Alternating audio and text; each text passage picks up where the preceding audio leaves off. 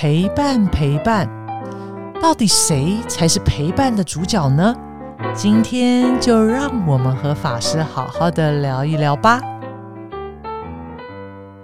欢迎收听《无聊有聊》，我是主持人蔡米妮咪咪。今天呢，非常荣幸邀请到长发法师，法师好，咪咪好，各位听众大家好。呃，法师，我想我们在上一集哦，因为法师有社工心理的这个背景哦，那我们在上一集呢，呃，已经谈到我们如何可以在关系里头好好的沟通哦。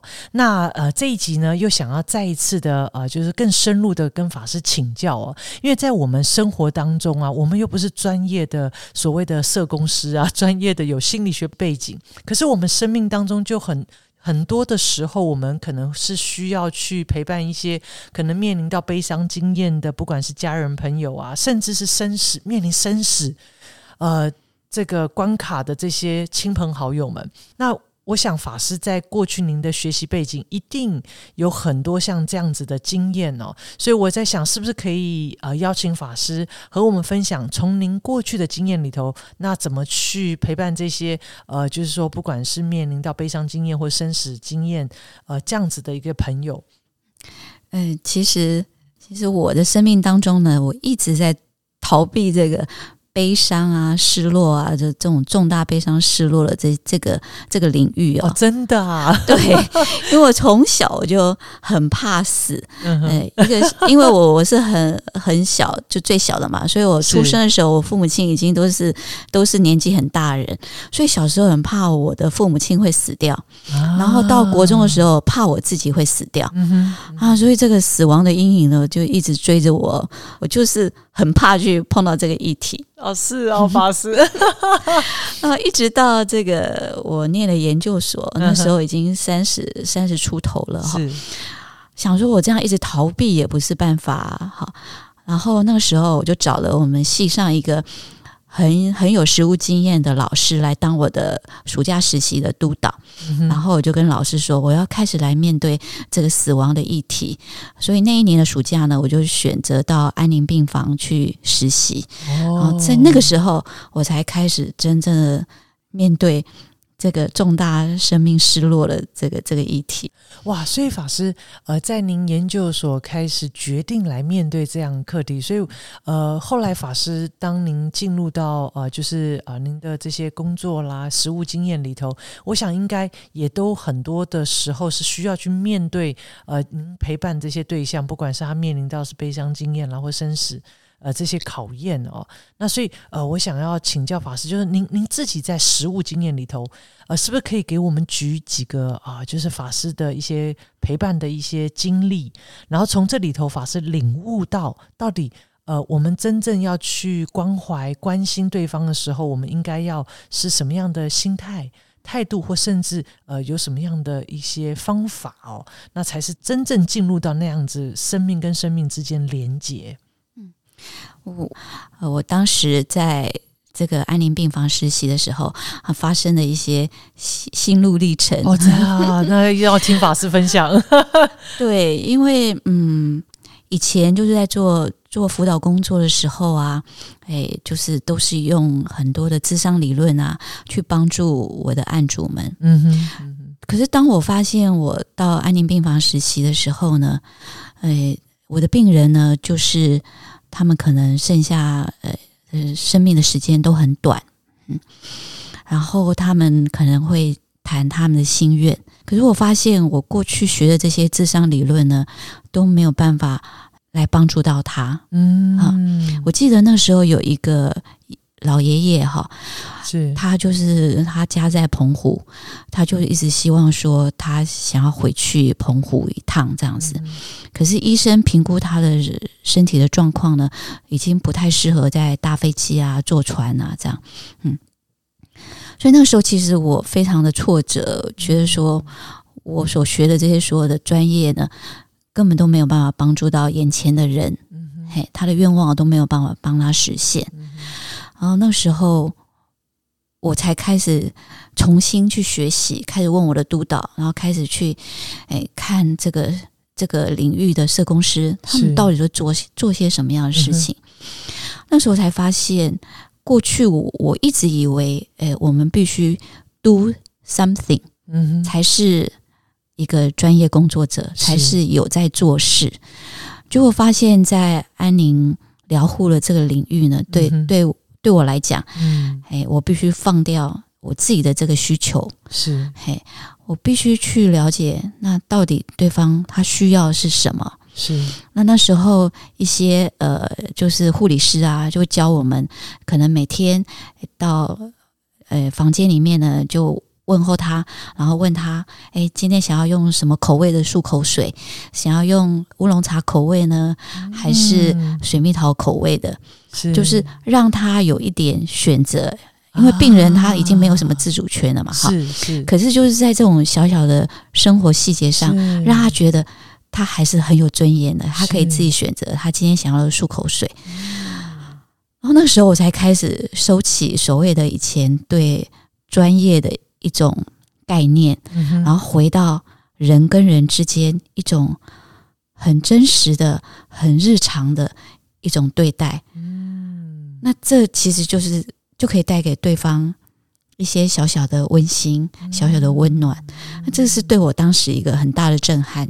以前觉得要讲很多理论啊，是，很多智商的道理才是一个专业工作者。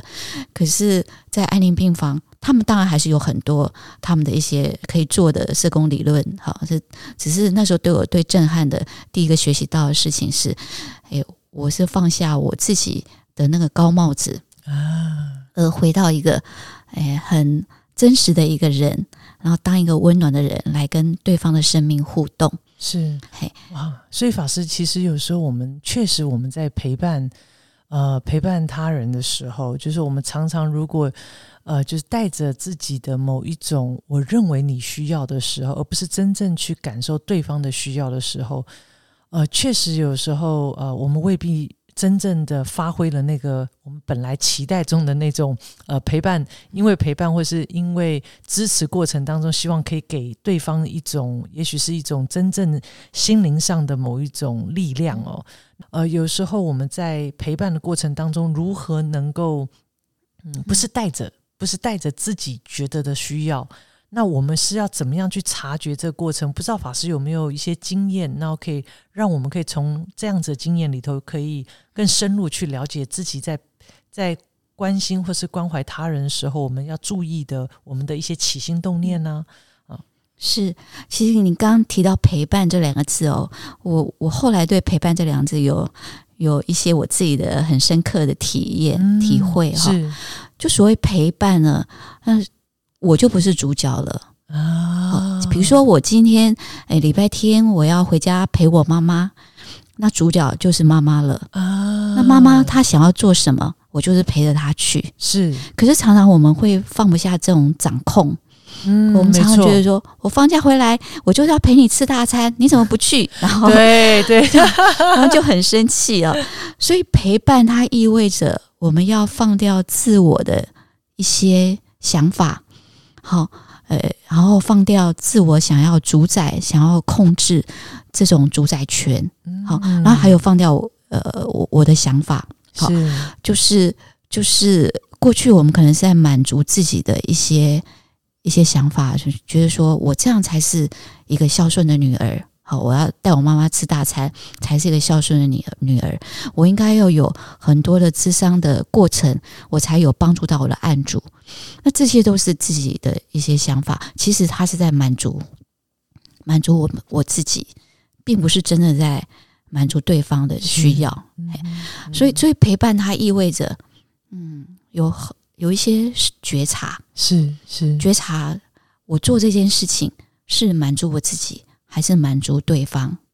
嗯，然后第二个是要觉察到之后要放下，放下自己原本想要掌控的那样的心，嗯哎，那才能够真正去体会到对方你现在是要这个还是要那个，我都可以陪着你这样子。啊，哇！所以，所以那法师，我们有时候在这样子的过程当中，就像法师谈的，就是因为既然我们是要陪伴，那主角就不是我们哦。嗯那真正去聆听，真正的去了解对方的需求，那有时候在面临到比较就是强烈的一些悲伤经验，就是可能呃，可能一些事故啊，哦，呃，所带来的一些呃，比如说甚至是涉及到生死的这样子的课题的时候，那我们在面临像这样子的家人朋友。这样子的，在这样情境之下的，呃，陪伴者，他可能也有他的身心状态。那我们又要用什么样方法来陪伴他？是不是也可以请教一下法师？嗯哼，确实哦，就是说，呃，在心理学上面有提到，就是说，当一个人哦，他碰到生命很大的失落、悲伤的时候，他会有经过几个历程。好，心理学家提出的是，他有五个。五个历程哈，那所以当一个人面对这么大的生命的失落或悲伤的时候，嗯，我们确实很难，就是马上要帮他翻转，还帮他安慰疗愈。我我是觉得这是不太可能的，是是，哎，因为那么大的创伤，像我在八八水灾的时候，在小林村那边，一个菩萨。他就是整个家族就好几十个人都失去生命，是，嗯，还有另外一个菩萨，他最亲的儿子、女儿、母亲全部都往生了。嗯，说面对那么大的创伤，我们真的能够做的很有限啊。是，所以我们呃，必须要给对方空间跟时间。嗯哼，嗯嗯哼。那在这个呃呃这个。心理学就讲到，就是面对这个重大失落的时候，他会有这五个阶段哈。我们就是透过这个来了解对方，然后给对方一些一些空间是跟时间哈。那第一个是，当我们一一面对到这么大的生命的创伤的时候，第一个会先否定，嗯哼，会先否认这件事情。是，我记得那时候就是呃，是普泰鲁格号。普悠玛，普悠玛就是在去年二零二一年的时候，四月份的时候发生的事故。泰鲁格是是去年，普悠玛是哦更早更早一点，就是在前面的时候。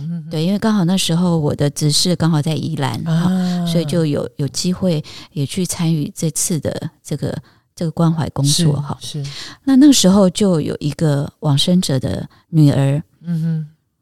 他其实他他的父亲已经往生了，嗯，可是他一直哎没有办法接受，然后他就一直划他的手机，他就一直说：“你看，我还收到我爸爸的赖，他没有死，他没有死。”他女儿就一直一直否认这件事情，是是。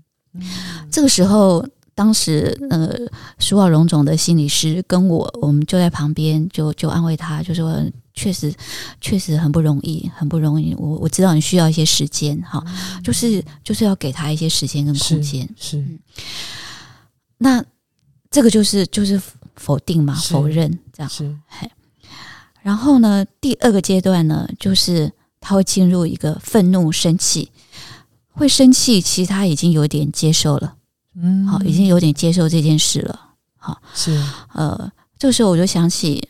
那个时候，在在那个，嗯，就是台新北市这边有游览车，也是在宜兰那附近，就是撞了山壁哈。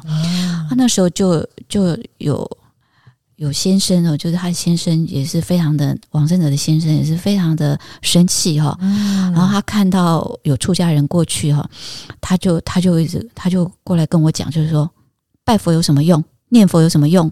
我太太一直在拜佛，一直在念佛，还不是就是这样往生的。嗯，所以拜佛有什么用？念佛有什么用？他就是很愤怒、很生气。嗯，这个时候就是同理他，所以他需要一些空间跟时间。是，真的很难接受。你就是同理他，就是说啊，你你一定很舍不得你的先生，或者说，你一定很舍不得你的太太。是，就是怎么会发生这样的事？真的很难接受。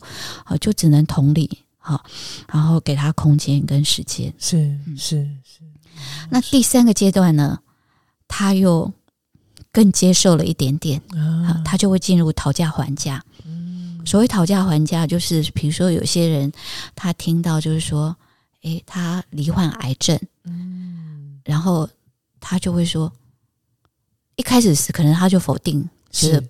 不可能发生在我身上。我是很重视养生的人啊，我很我有都是都在运动，他会先否定。然后第二个他会生气的话，他就会说：为什么是我？为什么是我？我那么我那么小心，我那么保养身体，为什么会是我就会生气？那讨价还价，他就会会呈现的状态就是说：那可不可以给再给我十年？嗯，我想要看我女儿结婚。好，他就想要去讨价还价。是啊，那我当时碰到的时候呢，就是嗯，就是碰到这些事件的时候，呃，就是有的家人他就会来说，可不可以换换成我？嗯，我太太就在家里很重要。哦，他他很多家里很多事情都是他在料理的，是我在家里比较比较没有什么帮助啦。换成是我好不好？换成是我好不好？老天爷啊，换成我好不好？我来代替他好不好？啊，这就是他在讨价还价。对对对，那那这个时候也也也就是给他时间跟空间，是是，好。那第四个阶段呢，他就是会进入到悲伤了。啊这个时候，他可能开始接受这个事实了。他就是会很悲伤、很忧郁，情绪可能就沉沉陷入一个很悲伤的情绪当中。是是，这个时候其实我们也都不太适合说什么。是嗯嗯，因为当情绪很大的时候，他其实没有办法听进去你说说的你说的话。嗯，哈，像那个去年那个泰鲁格事件的时候，是。嗯，有碰到很很悲伤的父母亲，这个时候我们大概就只能够嗯，用肢体啦，好，用肢体来陪伴他。嗯，嘿，比如就是说我就是会用手是搭在他的肩膀上，是好，然后你就是稳稳的搭在他的肩膀上，那我们手会有热度，会有温度。那这这种温度呢，可以帮助这种情绪比较失控、比较大的人呢，他可以回到此时此刻。嗯嗯啊，所以说，其实，在陪伴的过程里头，呃，未必都是言语，身体上的支持跟陪伴也是很有力量。是是是，因因为这个手，就身体这个有力道、有温度，好，他会从嗯从那种。思绪呢，会比较回到觉受，生理上的觉受是，那就就比较可以让那种那种情绪比较悲伤或激动，对，可以回到回到当下，回到身体上的一种感觉，那就会慢慢慢会稳定下来。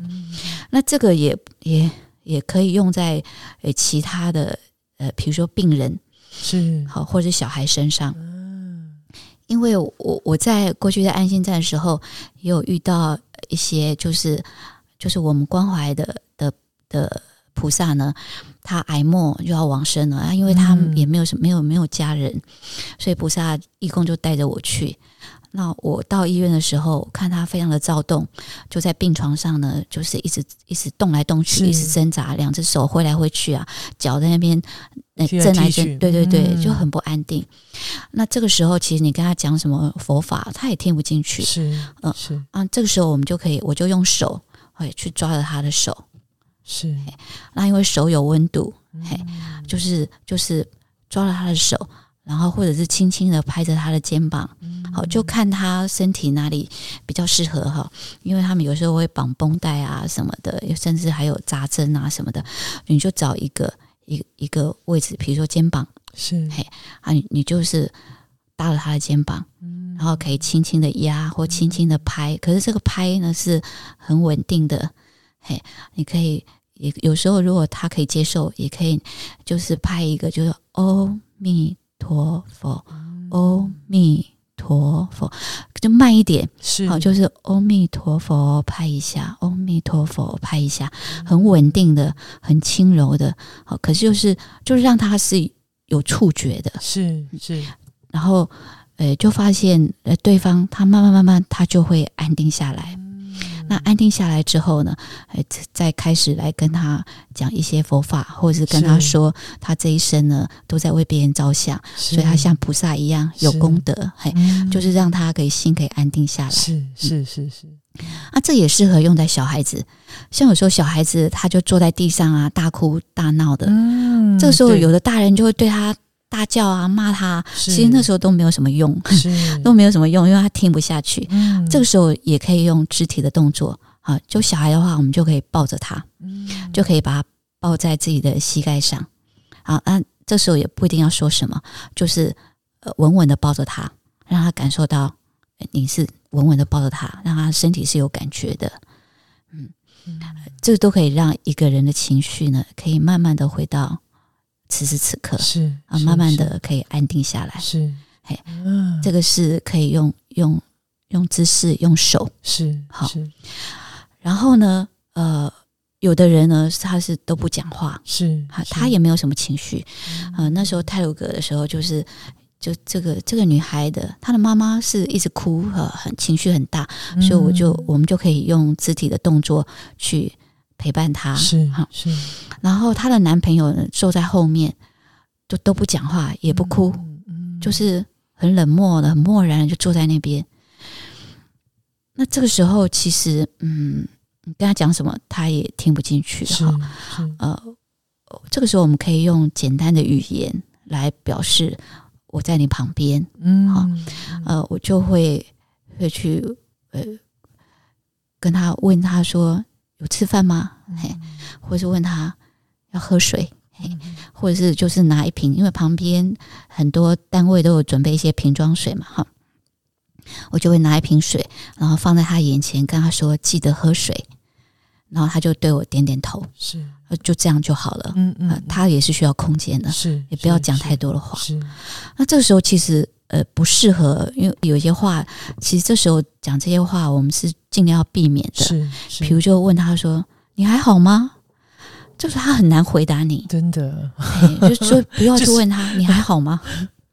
嗯，然后还有嗯，不要跟他讲啊，不要难过啦，想开一点啦，嗯，那是不可能的。这种话其实都不适合。是是嘿，那只是因为我们不知道该讲什么话，我们就就用把自己的期待呢拿来当做安慰的话，嗯是这其实都可以避免的，都不要不要跟他们讲，不要难过啊，要想开一点是啊，生命就是无常的，哎就这种话都先不要讲，都不适合。嗯你就是简单的问他，哎，吃饭了吗？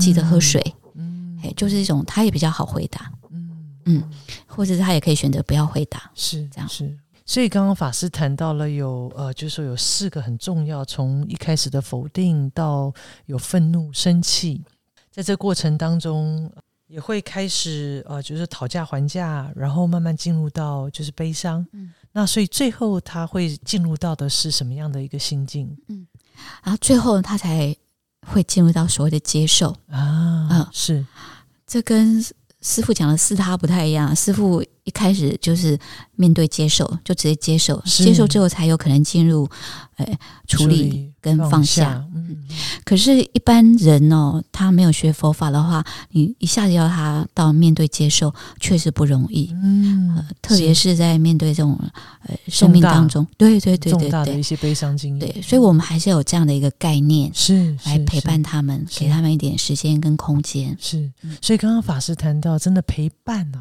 呃，听听起来好像陪伴不难，事实上在陪伴的过程当中，还真是不容易哦。就是说，是，这里还要因时、因地、因对象哦，嗯然后当下的因缘呐、你要很有弹性的去做，呃，去做一些调整。嗯那真正的回应，真的是以对方。呃，作为陪伴的对象，而不是以自己的期待，嗯或者是你自己觉得的陪伴，或者是他的需要来陪伴对方哦。是啊，所以我想，刚刚法师一直谈到空间，空间在这里头，我们需呃，在这过程当中，我们怎怎么样真正去感受到对方在此时此刻这样重大的悲伤经验的当下，他最需要的是什么？这样，是那所以法师，我想从佛法呃的一些呃观点，或者从佛法的一些开示，呃，当我们在面对这些重大的一些悲伤经验里头，我们怎么样真正的呃去陪伴一个生命哦？从佛法有没有一些呃开示啊、内容啊、一些观点呢、呃，能够也给予我们在陪伴上面呃更好的一些法的一些资粮呢，让我们可以呃，就是说在实物经验当中，也可以运用这些佛法在这个当下。嗯，我们刚刚讲到，就是说，一般人在面对这种这么大的生命的失落跟悲伤的时候，他会经历过否认、愤怒、讨价还价、忧伤，最后才会进入到这个接受的部分。嘿，那刚刚在他进入悲伤、忧伤的这个这个情绪很大过程当中，我有诶举了一些诶例子，我们可以来陪伴他们的方法。哈，是是。那第五个阶段呢？当他进入接受了这个阶段的时候呢，我们其实也是可以有一些方法来陪伴他们的。嗯，好，比如说呃。当他开始接受了，我们大概就可以比较带出一些一些嗯道理啊，佛法的道理，或者是或者是看待生命的一些观念。好，是。假如说对方他是有信仰啊，有佛教的信仰啊，比如说我看当时那个阿妈，他就手上就就有在念佛哈，有拿着佛珠在念佛。嗯嗯。啊，这个时候我看他情绪。阿妈就相对于妈妈哈，嗯，妈妈是很悲伤的。阿妈她那时候情绪已经比较慢慢的淡下来了哈，所以我就可以开始有一些对话了。然后我就可以跟阿妈说，嗯，虽然很舍不得哈，可是哎，这个这个谁谁谁呢？他现在已经回到佛祖那里了。嗯，那阿妈呢就一边哭呢，她一边也会说。某某人呐，哈啊，你就要跟着到佛祖那里哦，哈，你要去佛祖那里哦，不要不要跟错地方哦，就表示阿妈呢，她也接受了，然后她也觉得她顺利到佛祖那里交给佛祖，她也比较安心了。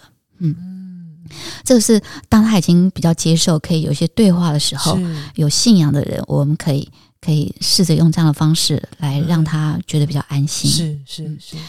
然后，或者是我们也会跟他们说：“哎，那哎，往生者叫什么名字？我可以在回去寺院的时候，可以帮他们哎回向，回向，他们也会觉得比较安心。是是是。那对于这个没有信仰的人呢？哎，我我我就会跟他讲说：，哎哎。”他的任务已经完成了，哈，他他作为你的女儿，他也陪伴你呃二十几年了，他的任务已经完成了，所以他就先回去了，是，嘿，就让他知道，哎，这怎么看看待往生的这个观念，就是每个人来到这里都有他的任务，好，然后他现在已经完成了，他来报你的恩，好，他已经完成他的任务，所以他先回去了，那这时候这个爸爸他可能就会。就会有开始可以有一些对话，他就可以比较慢慢的去表达他，等于去回顾他跟他小孩的这个关系。那这个其实其实就是在疗愈的一个过程，是就比较接受了。对，然后他可以去回顾，然后可以讲出他对他的不舍，是，然后他对他的感谢，我们就会引导他去慢慢去讲出，说说，哎，对，所以他应该他很谢谢跟你这段的父女的姻缘，然后你一定也很谢谢他当你女儿的的这个。这个诶，呃，这个生命的这个经验，呃，这这段缘分。是是是，所以就是当他已经比较接受的时候，我们就可以开启一些对话，是，然后让他在这个对话过程当中呢，他慢慢去去接受跟淡化，就慢慢的诶接受跟走出这种悲伤的这种情绪，是是是，所以其实其实法师，我想啊，在。陪伴的过程当中，其实是要慢下来。嗯嗯，其实是是需要时间的，不只是。呃，我我想我们自己也需要时间去好好的感受对方，那对方也是需要有时间慢慢放下这个，就说面临到这个重大的这种悲伤经验后，他也是要给他时间去面对他内在里头这个旅程哦。对，那那所以刚刚法师透过就是我们进入到呃第五个阶段，就是对方开始能接受的时候，其实我们再来。呃，分享一些呃生命经验啊，然后给他力量，或是给他一些引导。那当然，对于陪伴者本身。也就是说，当我们去陪伴他人的时候，其实陪伴者本身是不是也有一些观念呢？是我们也可以呃透过佛法，嗯，然后在这里头来呃借由这样子的陪伴的过程当中，我们自己也在提升，那也更能够让这样子的陪伴关系更好。是那在回答你的这个问题之前哦，你刚刚提到这个陪伴过程当中哦，其实它不是就是单单。单一的顺序是好，就有时候我们以为说，哎，他已经到接受的阶段了，可以开启一些对话了。嗯，可是在这个过程当中，他可能还是悲伤。对，也许当我说啊，他做他来报报你的恩，那现在他当女儿的任务已经完成了，所以他先回去了，就发现他的爸爸，他爸爸的反应是说，为什么？为什么？为什么？可能他又回到生气，对对对 对对，他可能又回到生气、愤怒的状态。是是，这个时候又要给他空间跟时间，所以他其实是一个诶尝试的一个来回的一个觉察跟是尝试的过程。是是，所以说真的是要很用心的去感受啊，然后所以这真的是呃，在陪伴的过程当中，真的是它是一个。就不是一个好像顺序性的，它其实是一个来回的过程，然后最后再回到一个平稳的状态。对对对，所以陪伴者本身呢，法师这样听起来，我们作为陪伴者，其实我们应该在我们的。呃，就是说，自我觉察上应该也要非常的有，呃，有意识哦。对，要很有觉察力，然后也要让自己的心是开放的。嗯，否则我们常就觉得说，哦，我已经陪伴你这么久了，你怎么又回去了？有时候就会生气，说你怎么又又往回走了？不是跟你讲应该要是，这就是这就不是陪伴，就是又把那个主控权、那个操控的权又又拿。又抓回来了，所以自己要记得，就是要觉察，然后要尊重对方，给对方空间。啊，哇，好好棒哦，哇！所以法师，我们呃，所以在这个呃，就是说我们陪伴的过程当中，我不晓得法师还有没有要提醒我们的地方呢？对，就是说在陪伴者，就除了刚刚咪咪你提到了，就是说要有觉察，要有意识，然后还要有开放的这样一个给对方开放的空间跟时间，哈，要有这样的心。之外呢，在陪伴者有时候我会面面临，就是生命碰到重大诶悲伤的这这些菩萨们，有时候他们会说：“你们佛教都说善有善报，恶有恶报，我的亲人到底是不是做什么坏事啊？他怎么碰到这样的事情？”嗯，是。那其实这句话哦，其实师傅说这句话其实是非常不慈悲的。嗯，所以我我们嗯，不要就是我们对我们自己。我们可以这样要求自己，哈，就自己要做善，才会才会有好的结果。可是，当别人遇到这样的事情的时候，我们不要去想这样的事情，嗯，这只会让对方陷入更深、更更深层的那种伤痛。对他可能会想说：“那我那我家人是做了什么事？为什么要受到这样子的业报？”对对对对，就更痛苦，而且也会有更深的愤那种。愤怒，哎，对，或是不平，对，不平，所以他反而更难走出这样的创伤。哎，所以我们不要这样想哈，就是记得师傅说，这样想是很不慈悲的。好，那师傅怎么说呢？师傅他是说，在九一的时候，师傅是说，救苦救难的是菩萨，受苦受难的是大菩萨。嗯嗯，所以这些大菩萨呢，他们是用他们的生命呢，来作为一种警惕。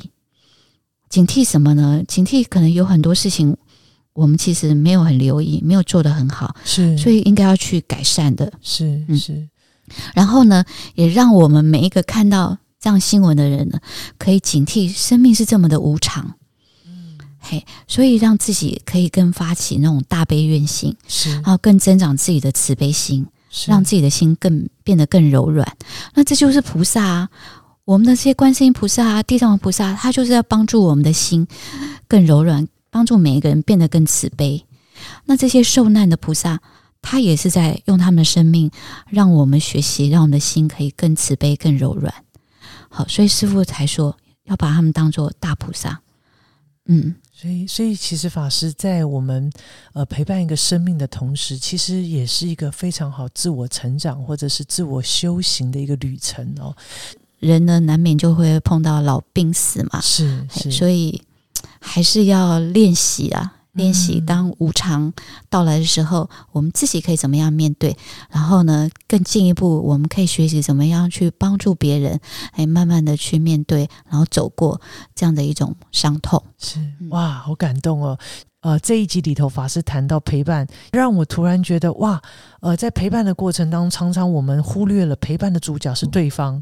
陪伴不陪伴的主角是对方，而不是自己。所以，呃，在这过程里头，我们怎么样真正的用心去聆听？呃，尤其法师谈到，就是说，诶，其实，在陪伴我们陪伴对方过程，其实对方我们要了解对方的心境是有旅程的，不管是他可能会经历否定啊，然后甚至是在过程当中会有愤怒啊、讨价还价啊，然后到呃，慢慢他开始。嗯接受那个就是有悲伤的感受，然后慢慢去接受它，而且还会来来去去。所以啊，原来在陪伴的过程当中，我们也必须要用心的去感受，呃，对方其实也在这个过程里，而真正的呃去呃回应对方的需求，而不是自己认为呃他的需要，或者自己有一些期待。那这个过程里头，我发现到哇，呃，从上一集到这一集，我都觉得嗯，非常的触动我。那如果您还没有听到上一集，呃，长发法师的分享关于沟通的部分，那我也真的是非常推荐各位听众朋友可以到上一集去呃听听法师怎么谈沟通这件事。那这两集从沟通到陪伴，呃，我想呃，对于我们在生活当中是非常好运用的，而且是真正可以落实的，使我们。有机会，呃，不只是把自己的心照顾好，那从自己作为出发，然后我们才有机会真正去呃支去陪伴，呃，在我们眼前需要我们支持的这样子的，不管是家人或朋友哦。所以再一次谢谢长跑法师，呃，为我们带来这么棒、这么深入的分享。那也祝福我们所有听众朋友，希望我们可以在生命的过程当中，从自己呃生命议题哦，先从自己。开始出发，然后进而更有力量去陪伴我们生命所爱的人以及爱我们的家人朋友。呃，谢谢长发法师，谢谢咪咪。各位听众朋友，如果对于我们无聊有聊这个节目啊非常喜欢的话，欢迎订阅哟。那我们就下次在线上相遇了，拜拜，拜拜。